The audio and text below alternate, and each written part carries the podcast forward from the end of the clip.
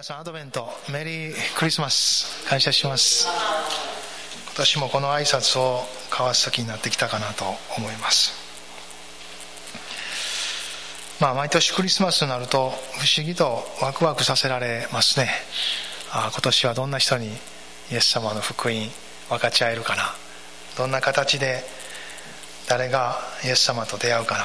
そんなことを考えるとですねワクワクして今年は特に、まあ、コロナ禍ということもありますがあなんか工夫がいるなと思ったら余計にこのワクワク感がないとですね その力をですね十分に用いることできないなと思いますけど、まあ、でも毎年与えられるこのワクワクした思いやいろんな思いは精霊様から来てるんだなと実感させられますね。あなんか人間だけでもしいろんなことをするとなったら私自分を考える時にですけど何にもないなと思いますね。すぐに諦めるし腐るしすぐに投げ出すしもうあかんわと思ってしまうタイプですので。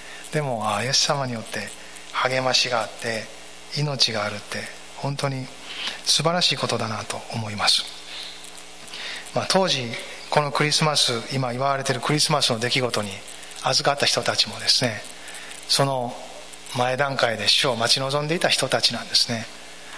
その当時の人たちと今もう一度来られてもう一回来られるイエス様を待ち望む私たちと皆さんどちらがたやすいと思われますか？どちらが難しいと思われますか、まあ、あの人たちはあの人たちで恵みあったやろ。私たちは私たちで恵みもあるやろ。ある意味では同じだと思うんですけどある見方をすればやっぱり私たちの方が豊かに力づけられてんじゃないかなと思うんですね。それはイエス様がもう一度来られて十字架の見業が成し遂げられているっていう事実は全てを変えた。もうやっぱ明るいですよね。世界が明るいですよ。この誠の光なる方が来られ見業を成し遂げた後は述べ伝えていってその光を広げていくだけなんですから。それまではまだ光が十分でないので述べ伝えるのもまだままならない。そんな時代をずっと過ごしてきたんですからそう考えるとこの2000年間ははるかにはるかにそういう意味ではしのぎやすい。そして何よりも見業が成し遂げられた結果主は天に帰り精霊を注がれた。一人一人信じている者のうちに精霊様がおられる。この事実は力強いですよね。今私たちのただ中にも今朝あなたの中にも私の中にも精霊様がおられるんですよ。この事実の中に一緒に集って共に賛美を捧げ主を崇めることができる。非常な恵みじゃないですか、まあ、そういうあえてそう考えるならば私たちこの時代は恵み豊かだなと本当に思うんですね。ただ彼らの時代にも豊かな恵みがあったことは間違いのないことだと思います。なぜならクリスマスの出来事を見るときに神様が力強く働いておられる。神様が働いてられる。選ばれた人たちや用いられた人たちはもちろんおられるんですけどでも何よりもこのクリスマスの出来事を見るときに私たちが本当に心に響くのは神が力強く働かれたという出来事ですよね。その刑事において見業において精霊の働きにおいて豊かなに力強いものがですねここに詰まっているなと思います。神様の奇跡が詰まりそしてその奇跡に預かった人たちがそれを受けていく時にですね多くの賛美がですねこのクリスマスの中には満ち溢れているんですね。羊飼いも歌いました。ザカリアも、まあ、今日は後でマリアの参加のところ見たいなと思うんですけど、まあ、その後もずっと歴史の中でこの2000年間にもクリスマスの賛美って本当に無数に生み出されてきましたよね。どっちかというとこの時期しか歌わないのになんでこんなにもたくさんの賛美がこれほどまでに生み出されたんだっていうぐらいたくさんの賛美がですね本当にあるなというふうに思わされています、まあ、人が神様に出会う時触れられる時あるいは主の臨在に触れる時あるいは主の御業に預かる時いろんな言い方ができるんですけど神様と人人が神様と触れ合い接触した時そこに賛美が生まれます。人がその領域を知るからですねですからそういう観点から賛美を考える時に賛美って神様からのものなんだなと思うんですよ。私たちから始まっているのでない。神様からのものです。ですよね。ですから私たちは信仰生活の中で賛美の産声を上げていきます。また毎週ごとに集う中でますます天からの賛美をいただき賛美を捧げるようになってきます。この捧げ物の全ては神様からいただいたものです。感謝も賛美も礼拝も全て捧げ物は主からいただいた恵みによることです。このような中にあって私たちは生かされ歩ませられてるんだなと思うんですね。ちょっと周りの人に今日も恵みが豊かですよねとおっしゃってください。恵みが豊かですよね。本当にこの恵みの中にあって今日はこの賛美の内容を一緒に見ていきたいなと思うんですけどルカの福音書の1章の46節から55節のところ。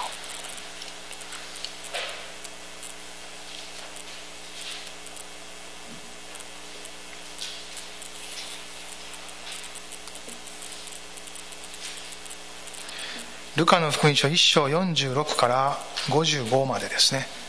どうぞ開いて一緒にお読みください。マリアは言った。私の魂は主をあがめ、私の霊は私の救い主である神を称えます。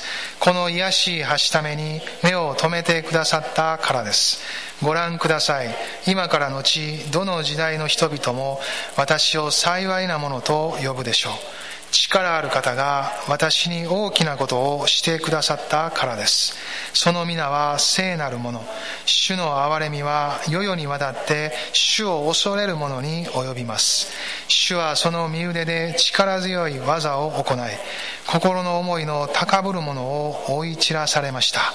権力のある者を大いから引き下ろし、低い者を高く引き上げられました。飢えた者を良いもので満ち足らせ、富む者を何も持たせずに追い返されました。主は憐れみを忘れずに、そのしもべイスラエルを助けてくださいました。私たちの父祖たちに語られた通り、アブラハムとその子孫に対する憐れみをいつまでも忘れずに。アメン。アレルヤ。まあ、神に触れられた人の賛美。このマリアが歌った賛美賛歌もそうですけど神様がどのような方かまた主が何をなされたかそのことが明らかですよね。それが歌われています。私たちの人生においても同じ神様がおられて触れてくださっている。そこから賛美が生まれていきます。クリスマスはそのように神様から始まる賛美を受け取りそしてそれを主に捧げていく。そういう時です。マリアは言った私の魂は主をあがめ私の霊は私の救い主である。神を称えます。アレルヤ。この賛美はマグニフィカトっていう名前がついてるんです。マグニフィカト。ラテン語です。これは聖書には書いてないことですがキリスト教会の歴史の中でこの聖書のこの記事をマリアの参加マグニフィカトと名付けていったんです。このラテン語の意味が崇めるというふうに使われているんです。私の魂は主を崇め。この崇めという言葉からラテン語の聖書が始まるそうです。それでマグニフィカトと呼び呼び名が付けられてるんですけどこのマグニフィカトっていうのはもともとの意味は大きくするという意味です。大きくする。主を神を大きくする。ハレルヤ、まあ、ともすれば人の人生というのはですね歩いているうちに自分が大きくなるんです。自分の必要自分の願い自分の思い自分の人生設計 自分の家族自分の人生自分の周りの人。これ全部自分のなんですね。英語では「マイ」がつくんです「マイ」他の人であっても自分の誰々なんです。自分なんです。自分が大きくなっていく。それが人の生まれつきの肉声であり人生かなと思います。まあ別にそれは悪いことでもないし人は自分の人生を生きていかないといけない。ですからそれは考えないといけないことであり努めないといけないことなんですけど信仰生活は神が大きくなっていくように導かれていきます。そういう自分なんですけど神が与えた自分の人生はどんなものなんだろうか。神と共に歩く時私は今どのように考え祈ることができるだろうか。神様がどんどん自分の人生の中に大きくなっていくのが信仰生活です。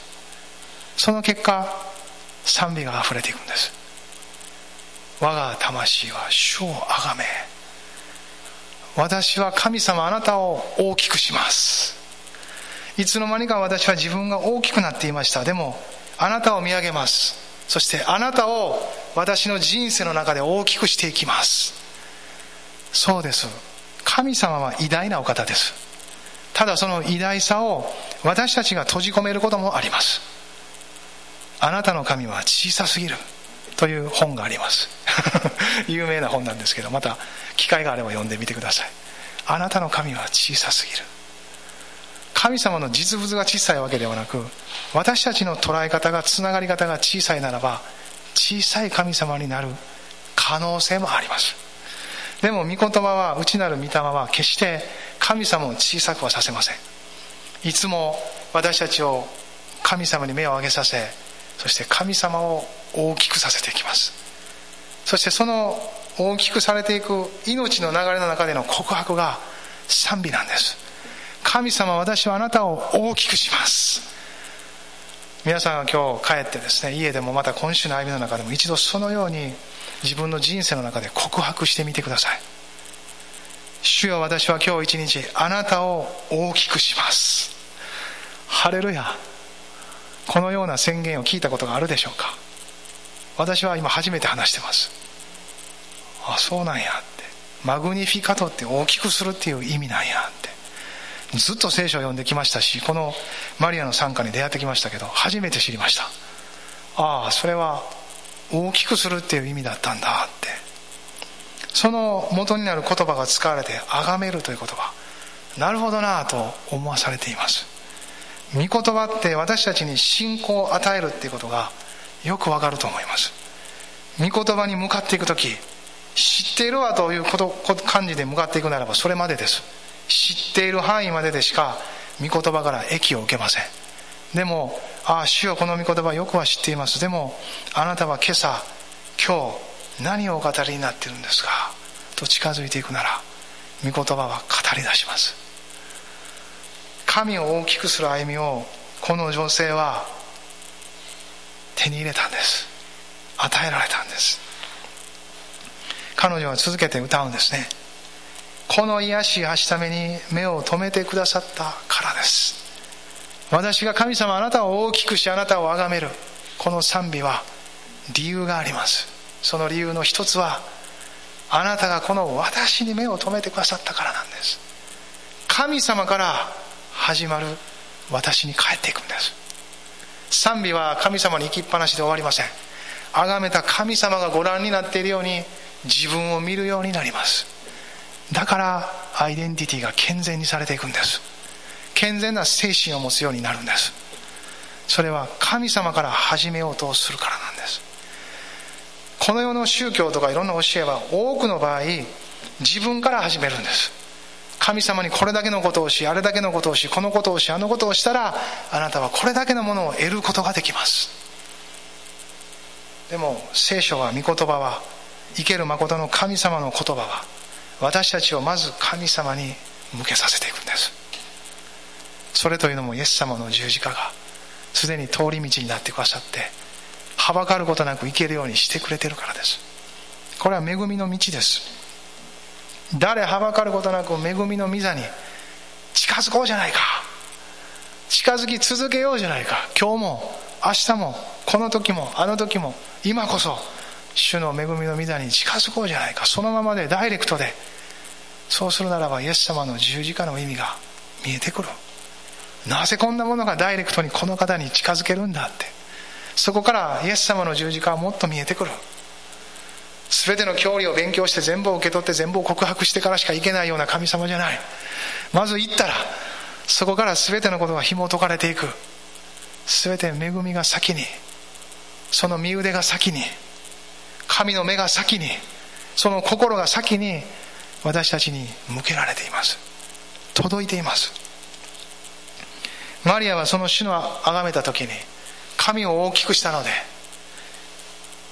はしためと告白してますよ。その偉大なお方の前に私は癒しはしためです。これは別に自己卑下してるわけではありません。神の偉大さの前に健全に自分が小さく見える。小さく見えるんだけど大胆なんです。神の前にその偉大さの前に小さくなればなるほど私たちは思いっきり力強くなります。大胆にされていきます。なぜならそれが人としてまっとうな立つべきところだからです。神の前に立って小さいならば人の前に立ってですね比較して小さくなってもですね大胆にはなれません。余計に卑屈になるだけです。卑屈さからは力は生まれません。余計に閉じ込められて信仰も働かなくなります。まず神の前に出ていく時その方を大きくする時自分の小ささがはっきりとさせられ主の前にこのような告白は賛美となっていくんです。マリアもですね神の偉大さから始めました。そしてこの癒しい橋ために目を留めてくださった。ただ癒しいだけだったら神様とのつながりはありませんよ。ただ偉大な神を見てこちら側からはなんぼでも賛美するけれども届いているかどうかもわからないような方です。でも目が止められている。その方は私に目を留めてくださっている。という信仰から来る。神とのつながりがはっきりしているんです。そしてああ本当にそのことを思って私は主あなたを崇めるんです。偉大さを知り小ささを知るがその両者がつなげられている。私と神とはしっかりとつなげられている。しかも神の方から私につながってくださっていることが先にあるんです。私から一生懸命つながらない。私から私からまた途端に恵みから落ちていきますよ。信仰から落ちていきます。でも今朝私たちはもう一度このクリスマスアドベントの時神様から始めたい。マリアと同じように神様から始めたいんです。今日ここから家庭に帰っても職場に行ってもいろんな時にですねあ私から神様につながれんかったら神様が働いてくださらないと思う必要はありません。ああここに主がおられるんだって。私が賛美するから神の臨在が下りそして私はその中で臨在の中を歩くことができるんだじゃないですよ。すでに主がおられその臨在の中で主を知るので賛美が生まれ賛美を捧げていく時に私は初めてある意味では臨在を感じます。ああでも主はその前からおっしゃられると思います。あなたが賛美する前から私はあなたのそばにいたよって。あなたの賛美の声が聞こえたのであなたは私を知ることができたねと。さあ一緒に歩こう。今日も一日を過ごしていこう。これが臨在の中での生活ですよ。神様の恵みの中にある歩みです。そのようなものをイエス・キリストによって神様は恵みによって私たちに与えておられます。それを受け取りまた今週も歩き出したいなと思うんですが彼女はこの癒しい橋ために目を留めてくださったからです。ご覧ください。今からのちどの時代の人々も私を幸いなものと呼ぶでしょう。これが続く彼女の賛美する理由の大きな一つですよね。主の選びなんです。彼女は主が私を選んでくださった。このことを本当に受け取ってるんです。何者でもない私を偉大なお方であるあなたが私を選んでくださったんだ。くださったんですね。ハレルヤ。ハレルヤ。自分で幸せ者って言える人ほど幸せな人はいないですよ皆さん。勘違いの幸せ者ではなく本当に幸せな姿ですこれは。ハレルヤ。ああ本当に私は幸せなものだって。ここでは主にあっての幸せですよね。主が私を選んでくださった。彼女が自分の現実に帰ったらこの告白はひょっとしたら攻撃を受けたかもしれません。心の中で。貧しくて身分もなくて低くて当時のですね。今から結婚しようとしてるのにどえらいもん背負わされてヨセフとの葛藤も考えたらどうなんねやろうって思いますよ。家族との葛藤も考えたらどうなんねやろうと思いますよ。イエス様を信じ始める時そういう人もいますよね。ああイエス様が神様って分かる。救い主って分かる。でも信じたらどうなる？家の仏壇はどうする？長男やで長女やであの面倒誰が見る？家家族は何て言う？これから親戚の集まりで法事はどうする？飲み会があったらどうする？会社で慰安旅行行ってどんちゃん騒ぎどんな風に過ごす？いろんな葛藤がやってくるかもしれません。社会で私たちがイエス様を信じて生きていくということはそこに目をやって考え出したら信仰が湧いてきません。ああもうなんかちょっとこんなんも多すぎるな。やめとこうかって。なるかもしれません。ひょっとしたら。でもそういうものもあるけれども信じる時には恵みがありますからそれらを超えさせてくださる。まあそれらはその後考えようとなるほどに主に信頼して救いの決心ができるものなんですね。不思議ですよね。恵みですよ。葛藤もし考えもしますがそこに恵みが与えられます。最初信じる時だけじゃなくて受選する時とか信仰の決断をする時はいつもそういう戦いがやってきます現実と御言葉の現実です。この狭間で戦いがやってくるんです。マリアもその狭間にいます。精霊に満たされて見つかりに励まされてそのところに立ったら力があります。でも現実を見たら現実だけを考え始めるとファンファンファンファンファンってなる可能性がありますよ。彼女はまあ1 2 3歳だったとも言われてますが定かではありません。でも少女ですよね。その時にもうヨセフとの結婚は決まってましたけど見つかりの来訪を受けてそして恵みを受けましたと言われてあなたを通して救い主が生まれる。そう言われるんですね。戸惑いつつも見つかりの励ましを受けてその身を捧げていきました。そしてエリザベスのところ彼女は尋ねるんです。見つかりがあなたの親類のエリザベスもあなたに先立ってあの年なのに身ごもってますよと同じ奇跡に同じような奇跡に預かってたからです。マリアの中にも精霊によって身ごもりがあった。エリザベスにもまた神の不思議が働いた。まあ本当にこのユダヤのこの当時はもうそんなね目立たない場所で2人のこの女性が受けた恵みはいかに大きいかなと思いますね。その2人が出会った時先に身ごもっていたこのエリザベスのお腹にいたバプテスマのヨハネが踊り出した。子が体内で踊った。マリアが来てエリザベスに「こんにちはエリザベス」と言ったらブワーッと踊り出したんですね内側で。どんどんどんどんって踊り出した。バプテスマのヨハネが。その時にエリザベスは精霊に満たされたと書いてます。そして私の主の母が来られるとは何ということかと。その身ごもったあなたは何と幸いかと。あなたが信じきった人ですと祝福を受けていくんですね。予言的な祝福です。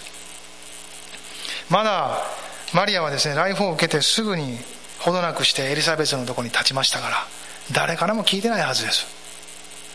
その知恵は精霊が与えたものであってマリアも痛く励まされたと思います。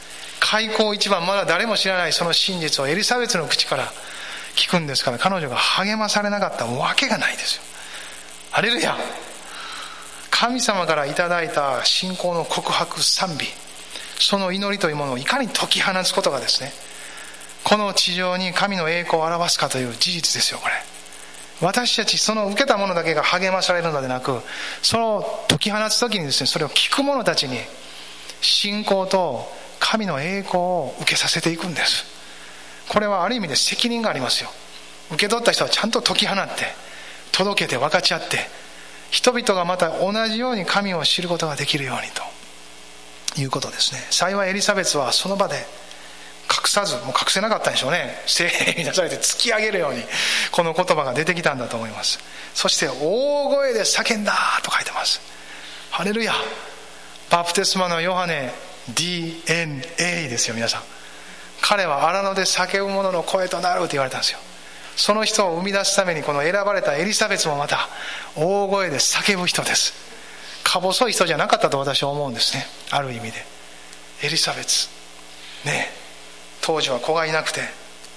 ねある意味ではこうちょっとみんなからはああかわいそうにと思われてた人です。でも彼女はそれに負けなかった。何を言ってんのと神の恵みはそんなことよりも大きいんですよと。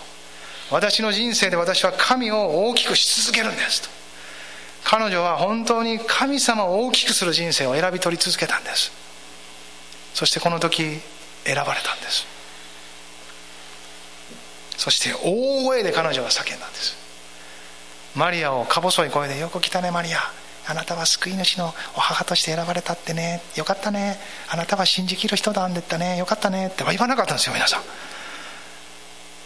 大声で叫んだと書いてますよ。あなたは女の中で最も祝福された方。あなたの体の胃も祝福されています。ハレルヤ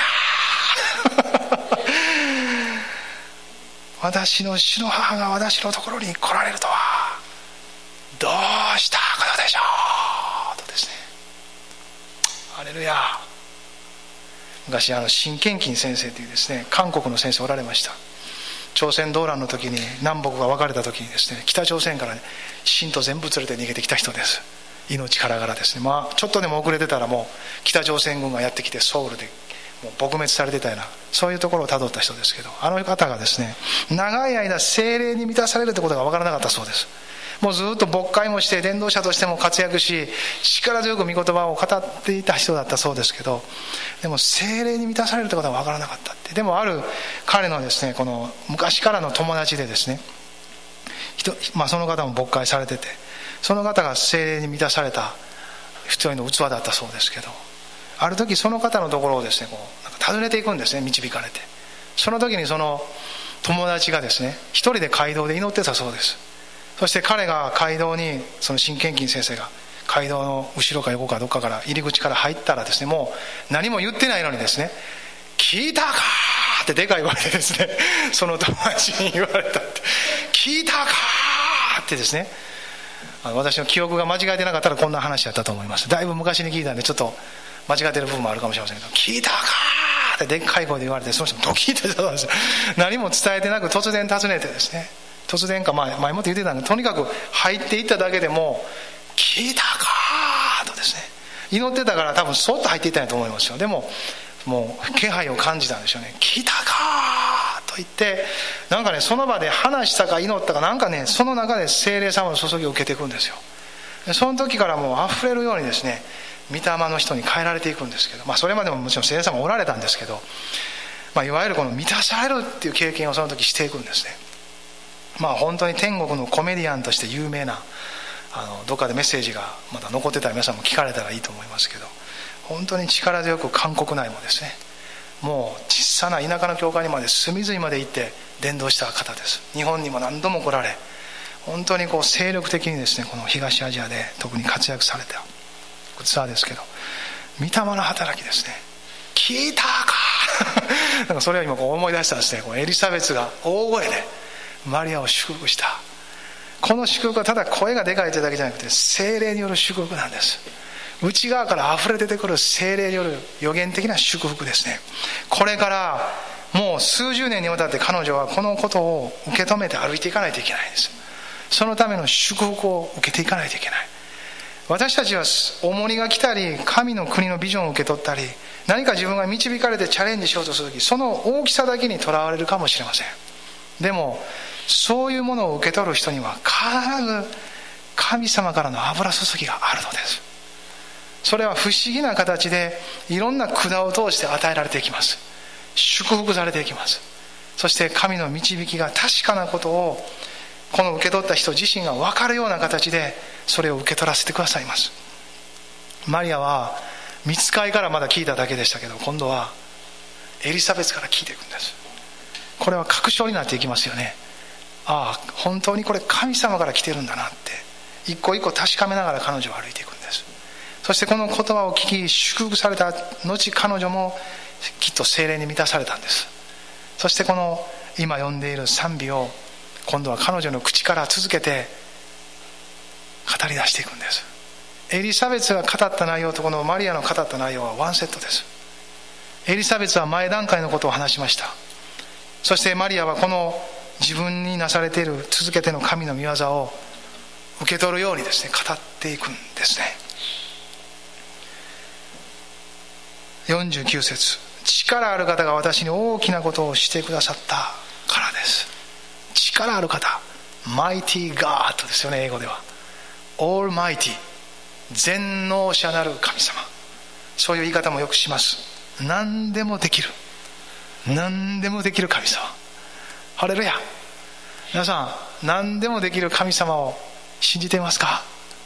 何でもできるということを信じるならば今度はちょっと進んで私を通して何でもできる神様そのように受け取っていくならばもっと何でもできる神様の技を見ていくことになります。私を通して私たちの教会を通して何でもできる方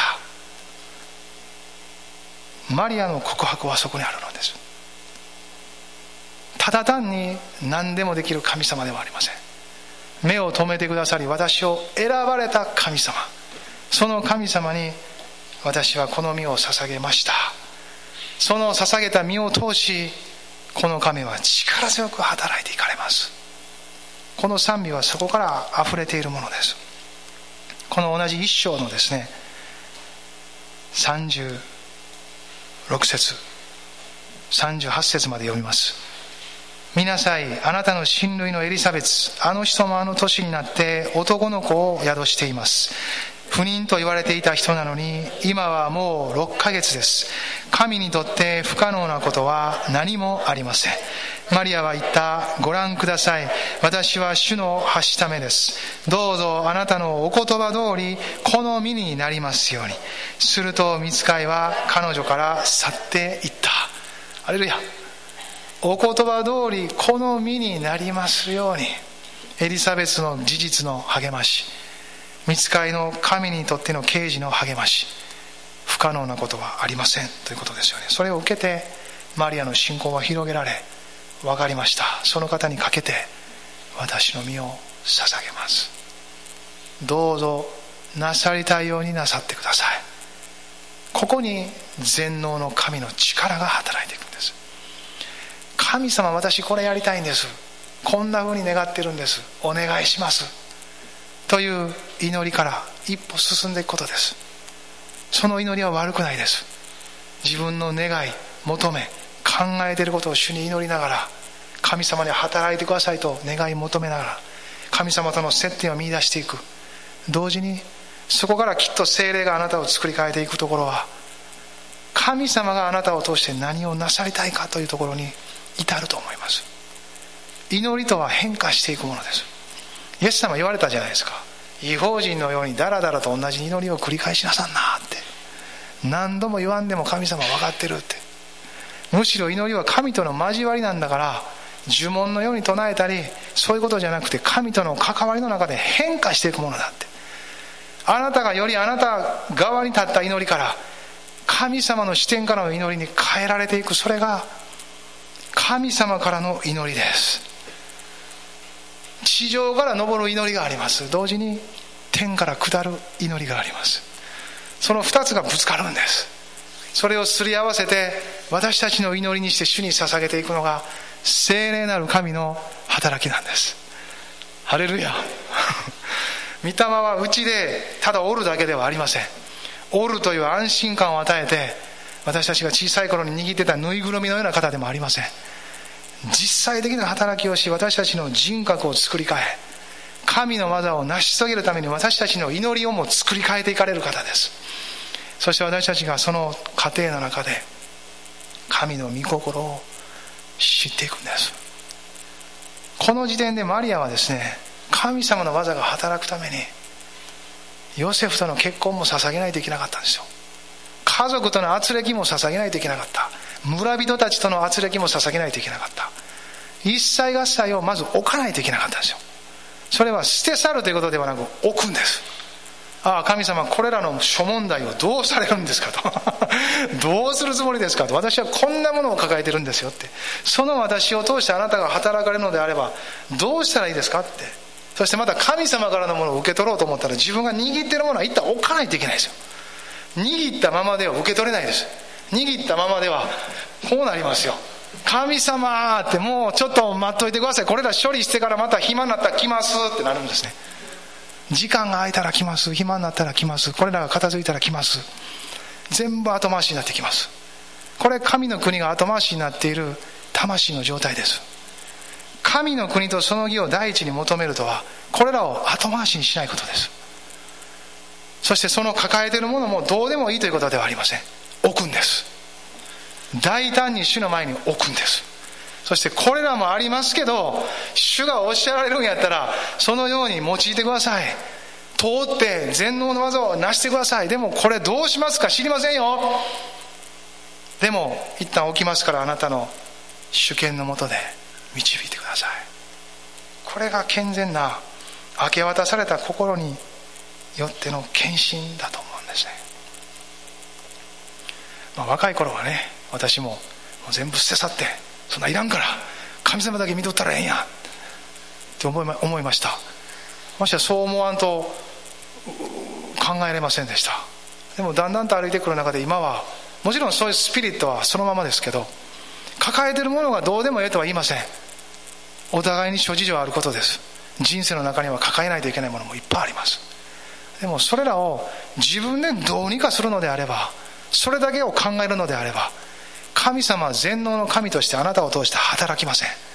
働かれません。働くことができないです。なぜならあなたがあなたを通さないからです。それらを置くということはそれらもひっくるめて神がなそうとしていることのゆえに全能の力が働いていくんです。ハレルヤ。ハレルヤ。そしてそれらの全てももし神様が重要なことであれば何とかさせてくれますよ。親兄弟親族皆捨てなければです。置くことです。神の前に。握らないことです。置いたら神様がしっかり面倒を見てくれるって。あなたは私に従いなさい。その抱えたままで来るんじゃなくて置いてきなさい。そしたら私があなたと一緒に必要なものは全て目をかけてやる。本当の親分ってそんな人じゃないですか皆さん。映画にも出てくる漫画にも出てくる人ってそういう人でしょ？お前の面倒見たるお前の家族も面倒見たる。何お前の村も町も国も全部面倒見たる。っていう人が力強い方じゃないですか。そういう人に私たち惚れ込むんじゃないですか。ああお願いしますってこの人はすごい人やって。イエス様はそれ以上の方です。マリアはそれ以上の方としてこのこの方を見たんです。これが精霊の働きです。神様をそのようにそのままで見ることができる。神が神であるという方として見ることができる。自分の見積もったサイズで見るのでなく私には到底見積もることができないけれども本当に神様ってこんな方なんですねと見らせ見せてくださる。精霊の働きはまさにそこにあるんです。それが私たちが神を信じることにつながっていくんです。その方に見てないのに信じれませんよ。そんな風には。もちろん御言葉に書いてることはまず素直に信じるというところから始まると思います。でも神様あなたは本当にそう書いてある方かどうか実は私はそれほど信じれてないんですと。実はそれはまだ未経験の領域もいっぱいあるんですと。でも私の人生を通ってしてください。あなたが力ある方であることを見たいです。見て信じたい、ま、その見るっていうのはねその見ずに信じるものは幸いですの見るじゃなくて信仰の目で見させてください。すなわち精霊の働きをなしてください。精霊の働きとはそういうものですよね。何かふわふわしたようわからんようになってどっか連れてかれるとかじゃなくてですね。私たちのうちで神が掲示される。そして私たちがこの方をそのままのスケールで信じることができるようにしてくださる。ハレルヤ。そのために知性からも解放される必要があります。だから威厳で祈るんですね。御霊に与えられた祈りじゃないですか威厳って。私たちの霊が生かされ御霊とともにこの生かされた霊が天国の言葉で神の身旨を祈っていくんですから大事に決まってるじゃないですか。私たちがそれなしに祈るならば自分の考えてること思ってることだけしか祈れないじゃないですか。もちろんそこにすり下ろされる御霊の働きもありますよ。でもそれ以上に天国の言葉で祈らせてもらえるならば祈った方が得じゃないですか。はるかに爆発力のあるガソリンありますよって言われてるんですから。低燃費で。しかもこっち使いませんかって言われたら「あ使います」って。安いし爆発力あって速いし低燃費で。しかも安定感ある走りやったらそっち選びます。ってなりますよ。主が与えてくださっているのであれば使います。用います。御言葉を見つめながら使いますよね。主は与えてくださいます。聞いたかってですねあの新献金先生もその時いただくんですね。求めたんです。そんなことがあるんかって。そのガソリンどこで手に入れたんやって。そんな低燃費でしかもそんな爆発力どこで手に入れたんやって。いや聖書こう書いてるよって。求めたらええって。与えられるって。恐れんと求めたらええって。嘘ぶかんと求めたらええって。やっかまんと求めたらええ。妬まんと求めたらええ。ちょっとそう言ってきた人の中でややこしい人もおったけどそんなことちょっと置いといてその真理の部分の大切な部分しっかり受け取ったらいい神の愛が精霊によって注がれるのと同時に注がれた愛は私たちを通して威厳の祈り霊の賛美となって解き放たれていくって。それをこの時代も神は待ち望んでおられるって。解き放たれた霊から発せられる天国の啓示をこの地上は待ってるって。ハレルヤ。人間の力人間の知恵人間の努力を待ってないって。それらが突き果てた先にある。精霊による知恵精霊による勢い。御霊による豊かな愛と恵みの注ぎを待ち望んでるって。クリスチャン教会を通して神はそう働かれようとされている。そういう時代の中にあります。先の世代の人たちもそれを豊かに求めました。100年前数々のところで平壌でもあずさ通りでもあらゆるところでリバイバルが始まりました。彼らは火種の火種にはありましたけど燃え上がるようには燃え上がってなかったその火を求めたからです。この時代の中にも火を火を下してください。油を注いでこの火種を燃やしてください。そしてどうぞ伸びのように広がる精霊の勢いを持ってこの時代をイエス様を信じる人たちで満たしてください。と彼らが求めたんです。あれから100年が過ぎています。求める時ですよ。この世紀の中にも神の御業が力強く起こるように私たちの身の回りでもそれを見ることができるように祈る時ですよ。求めてそしてその御霊の働きと勢いがこの時代の中から破れていく。夜明け前は最も暗いと言われますよ。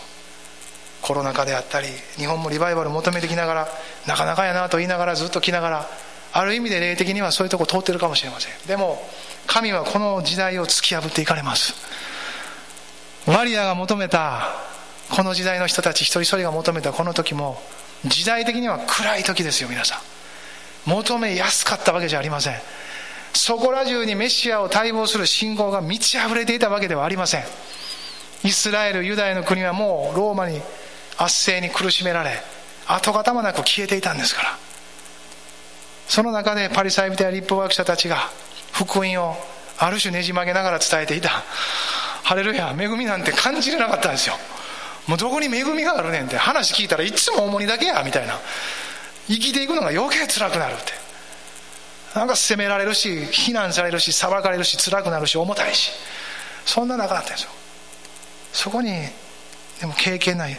幾人かの人たちも少数派はいつもおるんです教会の歴史はいつも経験な人たちによって継がれてくるんですどんな中にも変わらなく主を求める人たちがいるんですそれであってもですよ励ましはいりますよあのバプテスマのヨハネさえももう死ぬ間際はですね疑ったんですから牢獄の中で待ち望むべき方はあなたですかってそれとも違う方を待つべきですかって聞いてこいって弟子たち使わすんですよそれぐらいに追い詰められていくんですでもイエス様は言われた。本当に私を信じる者は幸いあって。幸いあって。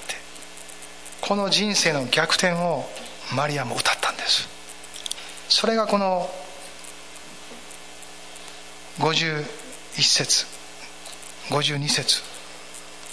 まあ、50節からやりましょうか。主の憐れみは世々にわたって主を恐れる者に及びます。主はその身腕で力強い技を行い心の思いの高ぶる者を追い散らされました。権力のあるものを大いから引き下ろし低いものを高く引き上げられました。もう一個。植えたものを良いもので満ち足らせ富むものを何も持たせずに追い返されました。アメン。これ人生の逆転を描いてますよ。逆転の恵みを描いてますよ。主を恐れる者心の思いの高ぶる者この2つが神の前に対比されてますよ。それらが逆転されていくって。権力のある者富む者そういう者たちは空手で返されていくって。でも貧しい者を植えた者たちは満ち足れる。心の貧しい者幸いだ。天の御国はそのような者たちのものです。上乾く者は幸いだ。霊の渇きのことです。その者たちは満たされる。私のためにこの名のために信じる信仰のために義に植え乾きそして迫害を受ける者は幸いだ。後の日にあなたたちは豊かな恵みをその報いを受け取っていくって。そうですよね。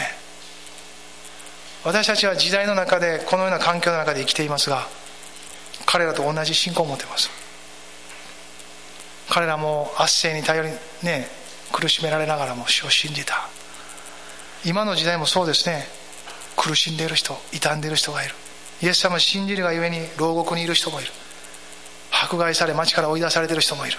教会が焼き討ちにあったりことごとく壊された。それの中で信仰を守っている怯えながら。もう今か明日か明後日かもう捨てたいと思っているような人たちもいる。それの中で緊張の中で不安の中で過ごしている兄弟姉妹がいる。彼らは兄弟であり姉妹です。この時代同じ時代を同じ神の民として生きている兄弟姉妹神の家族です。私たちはそのためにも祈らされています。皆さんも祈っていることと思います。そう祈ることはまっとうなことです。彼らが信仰せず同じ時代を生きる中で一緒に最後永遠の都で会おうなってあそこで一緒に会えるから今は苦しくても捨てたらあかん。捨てることがないようにその中で守られるように保たれるように祈るべきです。私たちはどうですか？この国はどのような戦いの中にありますか？例の戦いは迫害のある地域だけではありません。迫害がないと言われている地域の中にはまた別の戦いがあるんです。神の信仰を投げ捨てたくなる。どうでもよく感じる。もうなくても生きていけるやん。って思うようなですね。もう本当にそういう社会もありますよ日本みたいな。スウェーデンも。世界の中で一番都市化が進んでいると言われてますよ。ハレルヤ。豊かさありますね。福祉世界ナンバーワン。いいですね。でもその中でそれらだけがあって主への信仰がないならば本当に幸せなんですか？と思いませんか皆さん？日本の国にもリバイバルを求める私たちはパンのリバイバルですか？飲み物のリバイバルですか？これよりももっと快適になるリバイバルですか？もっともっとですか？じゃないですよね。もうそんなものはいっぱいあるって。私たちにないこの霊的な祝福を主を注いでください。本当にこれがなかったら生きてられへんっていうぐらいにこの臨在と神様永遠の御国に対するこの上かきを与えてください。そのような祈りマリアはこの時それらの全てがこの神の到来によってキリストメシアの到来によって果たされていくことを見たんですよ。まだこの時は果たされてないです。でも自分の中に宿ったこの命がいずれそのことをもたらしていくことを彼女は信じ始めたんです。私たちも同じですよ。イエス様にいつの日か救われた。あの時この時です。それぞれに救いの場がある。その救いは彼女と同じように選ばれたんですよ。あなたがこの日本でこの時代の中でその家族の中で友達の中でその生きていくコミュニティの中でまず最初に選び分けられた主の選びの器なんです。その選びの器に求められたことはこの受け取った救いがこのマリアと同じで世界を変える力があるということを信じることです。私の周りの人々の命を与え希望を与えどんな中にも私が存在しているだけで彼彼らに光を与え塩となり力を与えてそして生きるべき道を指し示す存在として主が置いてくださってるんだと信じることです。自分を見つめたら信じれないですよ。神様を見つめるんです。神を大きくするんです。そしてその中で適切に自分の小ささを見ながらも結びつけてその全能なる神がこの小さな私を通して働いてくださいと祈りつつ私たちを通す神の管となって神を通す私たちが管となって主の前に支えていくんです。マリアの賛美は献身の喜びから溢れていますよ。これは献身の喜びなんです。明け渡された献身です。彼女が見つかいが告げた御言葉の前にへり下り自分を見つめず神を見上げてこの小さいものを通して働く神の偉大さを信じ信頼して言葉に従った。この謙遜と従順がもたらした献身の喜びなんです。それがこの彼女の内なるあらゆる神への信仰を引き出す精霊の働きの中で解放されていったんです。この賛美が彼女の内から溢れたということは彼女がそれを御霊によって受け取った証拠ですよ。人はその心の内で神の与えておられるチャレンジと信仰を受け取るとき賛美が溢れ出てきます。賛美は勝利の宣言でもあるんです。賛美そのものがそのことを助けるという面もありますがそのように賛美していく中で私たちは霊的な転換を迎えていきます。それは勝利の叫びに変わっていくということです。主が成し遂げられた十字架の勝利がその十字架の血による贖いの勝利が私たちの人生のうちでこの地上に天をもたらすという点において勝利をもたらされたという凱旋の喜びにまつわる勝利の雄たけびに変えられていくんです。地上に天国がもたらされていくということは霊の戦いの勝利なんです。悪魔はしつこいですよ。力強くわからない形で世のシステムを用いながら私たちクリスチャン教会の信仰を閉じ込めていきます。こんなものでいい。この時代なんだからしょうがない。私たちはこんなもんだ。そして私たちの信仰を小さくし神を小さくしていきます。しかし精霊の働きは真逆ですから。そういうものを感じた時はああこれ暗闇から来てるなと悟っていいと思います。そして「ああ御霊様あなたはどうですか?」って。あなたはそんなことおっしゃってないですよね。なぜなら神は偉大なお方であるからです。ハレルヤ！神様は偉大な方ですよ。本当に小さき私たちを通しても十分に働くことのできる力強いお方です。その方が私たちが信じている。マリアも信じた方です。この当時も今も同じ神様を私たちは信じています。最後にマリアは歌った。それはこの神を信じる信仰は神を待ち望む心は絶対に裏切られないってことです。54節55節一緒に読みましょう。主は憐れみを忘れずにそのしもべイスラエルを助けてくださいました。私たちの父祖たちに語られた通りアブラハムとその子孫に対する憐れみをいつまでも忘れずに。アメン。これははっきりとマリアが歌ってますよ。今まで語られてきたことを先祖たちを通してこの聖書を通して旧約聖書を通してその全ては実現しますって。その実現するのは私たちにかかってないって。神にかかってるんです。神の憐れみにかかってるんです神は偉大な方力強い方であると同時に憐れみ深い方です。この世界の中で最も憐れみ深い方です。ハレルヤ。どのような人もこの神の憐れみには勝つことができません。だから神様に任せるんです。周りの人のこともいろんなこともいつも祈りで私たちの心の中においては主に任せていきます。そして私がするべき分を私を通してあなたの憐れみを通ってください。と。ハレルヤ。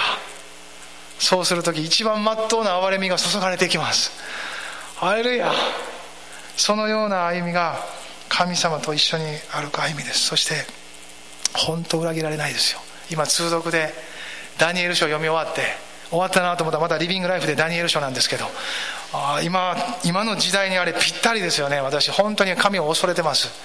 あ通読している内容リビングライフも全てが今の時代に必要な糧を仕事を与えてるって。もうあの祈りがそのまま今の祈りになるんですよ皆さん。ああ主よいつまでですかと思うようなこと。バビロン捕囚されて異国の地でダニエルたちもいつまでですかですよ。でもダニエルは見つけるんですね。回復の時があるって。それが定められ主の時があるんだって。それを見つけた時彼は祈り出すんです。ああ主よ私たちがこんな目に遭っているのは全部私たちのせいですって。私たちの不面目のせいですって。罪不従順不信仰は私たちにあるものですって。どうぞ主を許してくださいって。ダニエル自身が別に不信仰だったわけではありません。彼はイスラエルをそのまま自分の祈りとしてるんです。自分の国のために町のために家族のために祈る祈りがあの人許したってくださいこの人許したってくださいじゃないんです。主よ私の罪を許してください。私たちの罪を不面目をどうぞ許してください。そして私たちにどうぞあなたの憐れみを注いでくださいって祈ってるんですね。今まさに私たちの国にも必要なこの歩みにも必要な祈りでもあるなと思いますがマリアはこの賛美をもってこの時代を突き抜けていったんです。ああ主がことをなされる。私を通して。そしてそれは私のみならず彼女は個人的な人生に生きてないんです。私を通してこの世界にある全ての必要が満たされていく。作られた世界の隅々にまで神は働こうとしておられる。現実マリアが行ったとこってユダヤ地方だけやと思いますよ当時の。大した距離動いてないと思います。ある意味では。でも彼女は世界を見てたんです。精霊がまだ下っておられない時に御言葉もまだこんな聖書になってない時に神様の上からの知恵とこの時特別に働かれた形での精霊の働きの中で彼女は世界を見たんです。神を見ただけじゃなく神の作られた世界の全てを見させられた。そしてそのことに栄光を及ぼす人生を私は歩かせられてるんだと受け取ったんです。私たちがどこにいても何をしていてもこの御霊にある内なる啓示を持つならば世界中に影響を与えているその存在でありそのような一つのことをなさせていただいている。そのところからこれ豊かな命と恵みが溢れてきますよ今週もあなたが帰って家庭で洗い物をする時も職場で何か事務的なことをしたり人と対応したりいろんなことをする中にもこの一つ一つが世界の隅々に至る神のご計画につながっている。その一つ一つであるというですね。豊かな選ばれた人生を一緒に神に賛美と感謝という形で栄光を返したいと思います。立ち上がりましょう。一緒に祈りましょう。ハレルヤハレルヤハレルヤ一緒に祈りましょう。あなたの中にも主への賛美がすでに備えられています。神を見上げて大きくしましょう。その見前で儚い自分を見つつもこの神が顧み憐れんでくださっている。私のみならず私たちこの時代を生きる全ての人に主の恵みが行き渡らんとしている。その管とし器として私たちを用いようとしてくださっている。あなたの人生をそのまま主に捧げましょう。主が用いてくださりやすいように明け渡しましょう。全ての人間関係も主の御前において抱えているいろんな重荷となる家族なっている。もう自分では抱えきれないと感じている。全ての課題。神の前に置きましょう。明け渡し。主が全能の神として豊かに働かれることを期待しましょう。ハレルヤ。ハレルヤ。おおイエス様。私たちのあなたを待ち望む心は主に信頼せ主を信じる心は決して裏切られないことを感謝します。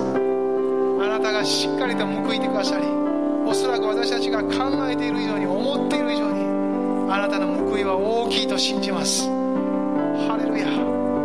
今ある人生だけが全てではありません。目で見ている魂が感じているだけの後にある豊かにもたらされる人生の逆転があることを信じもし今苦しみと痛みの中にあるならば信じることが難しいと感じているならば主を見上げそしてマリアと同じようにその逆転の恵みをあなたの見前で告白し主あなたへの賛美に変えます。主は私たちの人生を逆転される。ハレルヤ。豊かに豊かに命で満たし希望にあふれさせてくださる。ハレルヤ。すでにもうイエス様を信じた者たちの命は死から命に。呪いから祝福に闇から光に。サタンの支配から神のご支配の中に移されています。ハレルヤイエス様あなたを褒めたたえます。ハレルヤ主を感謝します。闇は光に打ち勝てなかった。光は闇の中に輝いていると。主よ本当にあなたの光を歓迎します。光なる主を歓迎し続けます。主が続けて満たしてください。照らしてください。温めまた豊かに導いてください。